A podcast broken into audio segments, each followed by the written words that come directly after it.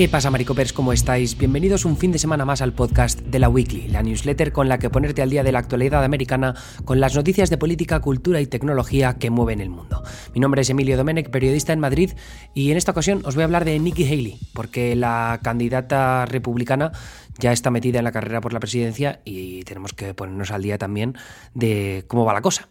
El caso, Nikki Haley anunció ya hace más de 10 días una candidatura a la presidencia que tiene pocos visos de triunfar, pero aún así la exgobernadora de South Carolina cree que los votantes republicanos pueden encontrar en ella una alternativa al trumpismo que tantas derrotas acumula desde 2018. 2018 siendo las elecciones de medio mandato que los republicanos perdieron de forma abrumadora.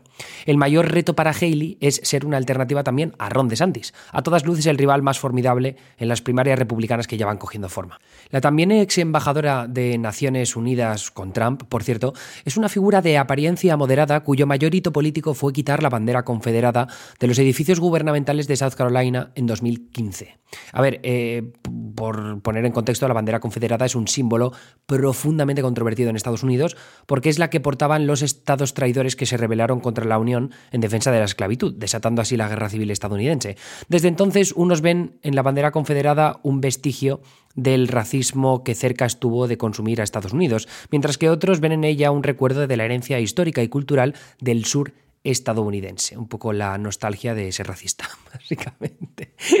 Eh, Haley tomó la decisión de quitar la bandera después de que un supremacista blanco asesinara a nueve afroamericanos en una iglesia episcopal negra histórica de Charleston. La entonces gobernadora se ayudó de las cámaras legislativas estatales de mayoría republicana, por cierto, para aprobar la retirada de la bandera. Sin embargo, Haley ha revisado su punto de vista desde entonces, aunque ya por aquel, por aquel momento el discurso que dio sobre la retirada de la bandera dejaba caer lo que defiende ahora mismo. ¿no? En el libro que publicó en 2019 y en comentarios posteriores lamentó que el asesino de Charleston se apropiara del significado de la bandera y lo manchara. Abro cita textual de Haley en una entrevista en 2019. Y aquí está este tipo que sale con un manifiesto sosteniendo la bandera confederada y se apropia de todo lo que la gente pensaba sobre la bandera. La gente veía en ella servicio, sacrificio y herencia, pero una vez que lo hizo, no había forma de superarlo y los medios de comunicación nacionales llegaron en masa. Llegaron en masa a South Carolina para presionar para que quitaran esa bandera. El ejemplo de la bandera resume bien la evolución de los republicanos desde 2016, cuando Trump tomó las riendas y dejó atrás esa versión del partido por la que muchos votantes sentían que tenían que disculparse por aquello que de verdad creen. En vídeos y mítines, la campaña de Haley ha recordado la matanza de Charleston, pero ha dejado fuera la decisión de retirar la bandera en 2015. Al mismo tiempo, ha recordado que sus padres son inmigrantes indios, por tanto no es ni blanca ni negra ella, para refutar que Estados Unidos sea un país racista. Sin embargo, ella no se queda con su nombre de Nimrata, se queda con Nikki y por otro lado también coge el apellido de su marido, Hailey, no coge su, apellido indio. Por otro lado también ella se pasó al cristianismo, pese a que era hindú, evidentemente. Y eh, que había hecho otra cosa así, y en un momento de su vida, creo que fue en el año 2001, se registró como votante blanca en vez de como votante de color, que es algo que sueles hacer en tu registro para votarte, ¿no? Así que, bueno, pues eh, good for her, I guess. Haley lo que está haciendo es intentar conciliar el extremismo de gran parte de los votantes republicanos con una imagen diversa, femenina y joven que pueda ganar después a los votantes moderados en unas elecciones generales. Lejos de ahí, el historial conservador de Haley es intachable.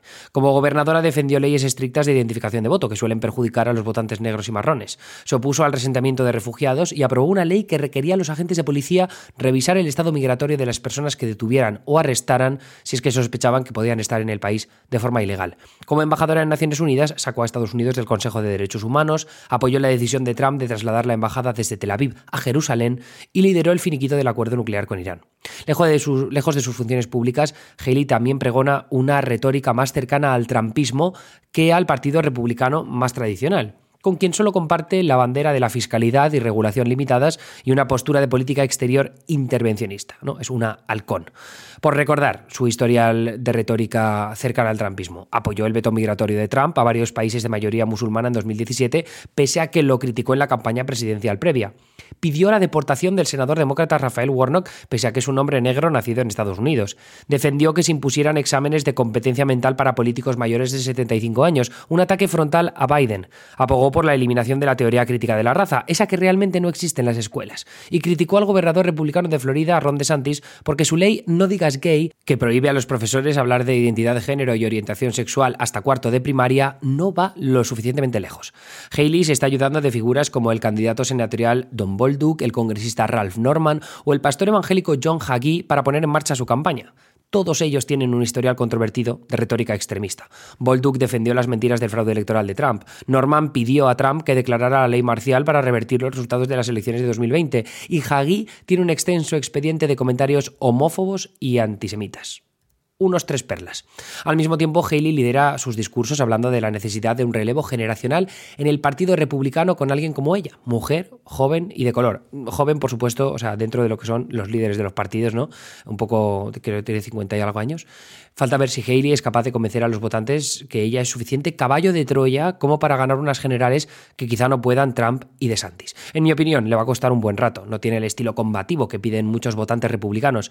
Y es algo que señalaba la estrategia anti-trumpista Sarah Longwell en The New Yorker. Esos votantes quieren a alguien que haga a los progres llorar. Make the leaves cry. Ahí DeSantis lleva la delantera y Haley, quizás solo quiera ser la segunda de a bordo y sin duda sería más capaz de ocultar su profundo conservadurismo que Sarah Palin, que les costó las elecciones de 2008 a los republicanos. No, no del todo porque Obama también tuvo mucho que ver, pero bueno, en cualquier caso. Os dejo ya con Anita que os va con los dos titulares eh, para terminar eh, esta newsletter. Hasta luego. Voy con los titulares entonces. El primero es sobre Biden y más específicamente dos nombramientos muy importantes que ha hecho en el marco de los distintos puestos dentro de la Casa Blanca. Son muy importantes primero porque son eh, puestos de mucho poder dentro de la Casa Blanca, es decir, que son dos funcionarios que van a tener un gran rango de acción y decisión y además porque ha elegido para estos dos puestos tan importantes a dos personas con mucha experiencia en materia de cambio climático. Entonces, esto un poco nos empieza a mostrar la estrategia que está empezando a encarar Biden ahora que sabe que la Cámara de Representantes está bajo control republicano y que muy posiblemente muchas de las iniciativas legislativas en materia de cambio climático terminen trabadas por esta Cámara. Entonces, un poco lo que está haciendo es girar ¿no? hacia la parte ejecutiva y está eligiendo, bueno, a estas personas, por ejemplo, para ir conformando un, grupo de personas dentro de la, la esfera de poder ejecutivo, es decir, funcionarios de la Casa Blanca y demás, que puedan empezar acciones desde su área de trabajo, ¿no? Pero con esta cuestión de la conciencia sobre el cambio climático y que aunque no vayan directamente orientadas a eso, sí que tengan en cuenta ¿no? a la hora de planificar políticas públicas y demás. Los dos funcionarios son, por un lado, la El Brainard, que es la vicepresidenta de la Reserva Federal y ahora se va a convertir en la principal asesora económica de Biden porque va a estar dirigiendo el Consejo Económico Nacional de la Casa Blanca. Por otro lado, previamente eh, Biden había nombrado a Richard Reves, que es un abogado ambientalista y un académico muy conocido por defender las regulaciones climáticas él va a estar como jefe de la principal oficina reguladora de la Casa Blanca. Se convierte de esta forma como en el guardián efectivo ¿no? de todas las regulaciones federales, incluidas las nuevas normas climáticas, y esto probablemente le represente un problema a los opositores de la agenda climática de Biden que en algún momento hayan pretendido litigar ¿no? en contra de este tipo de decisiones, porque bueno, es un abogado con muchísima experiencia en el ámbito y que seguramente va a dar batalla en ese sentido. Así que bueno, con estas dos incorporaciones empezamos a ver cómo la Casa Blanca un poco eh, se, va orientando ¿no? a trabajar sobre el cambio climático, quizás no directamente, pero sí con decisiones estratégicas sobre el conocimiento que tienen las personas que van a desempeñar ciertos cargos en materia de cambio climático. Y el segundo titular tiene que ver con El Salvador. Del Salvador hacía mucho que no hablaba, pero sí que en su momento hablamos mucho el año pasado, porque bueno, tuvimos, eh, El Salvador tuvo una jornada fatídica en la que 62 personas perdieron la vida, o sea, fueron asesinadas en el contexto de la violencia armada entre pandillas. Y después de eso el presidente decidió, bueno, declaró como una guerra contra el crimen y anunció un estado de excepción. Yo hablé de eso en su momento, fue en marzo del año pasado. El tema es que ese estado de excepción se ha seguido prolongando, ¿no? Y la noticia que nos trae hoy es porque el presidente sigue con esta política de mano dura, ¿no? Contra la delincuencia, contra los miembros de las bandas criminales y ha em, construido un centro de confinamiento del terrorismo que digamos, en, sus palabras y en la definición de su gobierno, es la cárcel más grande de América, porque es un recinto que, eh, digamos, tiene capacidad para albergar a 40.000 internos. Esta semana han mudado a los primeros 2.000 presos y, bueno, esto forma todo parte de esta gran política, ¿no? Contra el crimen, contra la delincuencia y demás.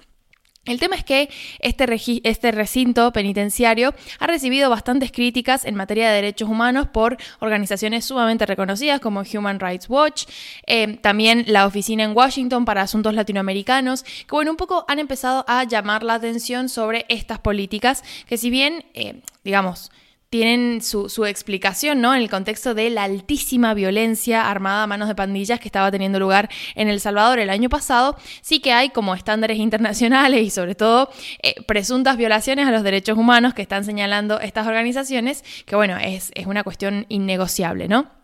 Puntualmente, Human Rights Watch eh, denunció que entre las miles de personas que han sido detenidas sin un debido proceso, porque eso es parte de lo que, digamos, las reglas de juego del estado de excepción, es que se puede, digamos, apresar a personas sin juicio, sin ninguna de estas eh, garantías, ¿no? Porque se entiende que es como una situación de emergencia. Insisto, esta situación de emergencia lleva ya un año, casi se cumple un año, ahora en, en marzo se cumpliría. Em, pero bueno, dentro de estas detenciones, lo que está denunciando Human Rights Watch es que hay un montón, cientos de niños y niñas, eh, mayoritariamente niños.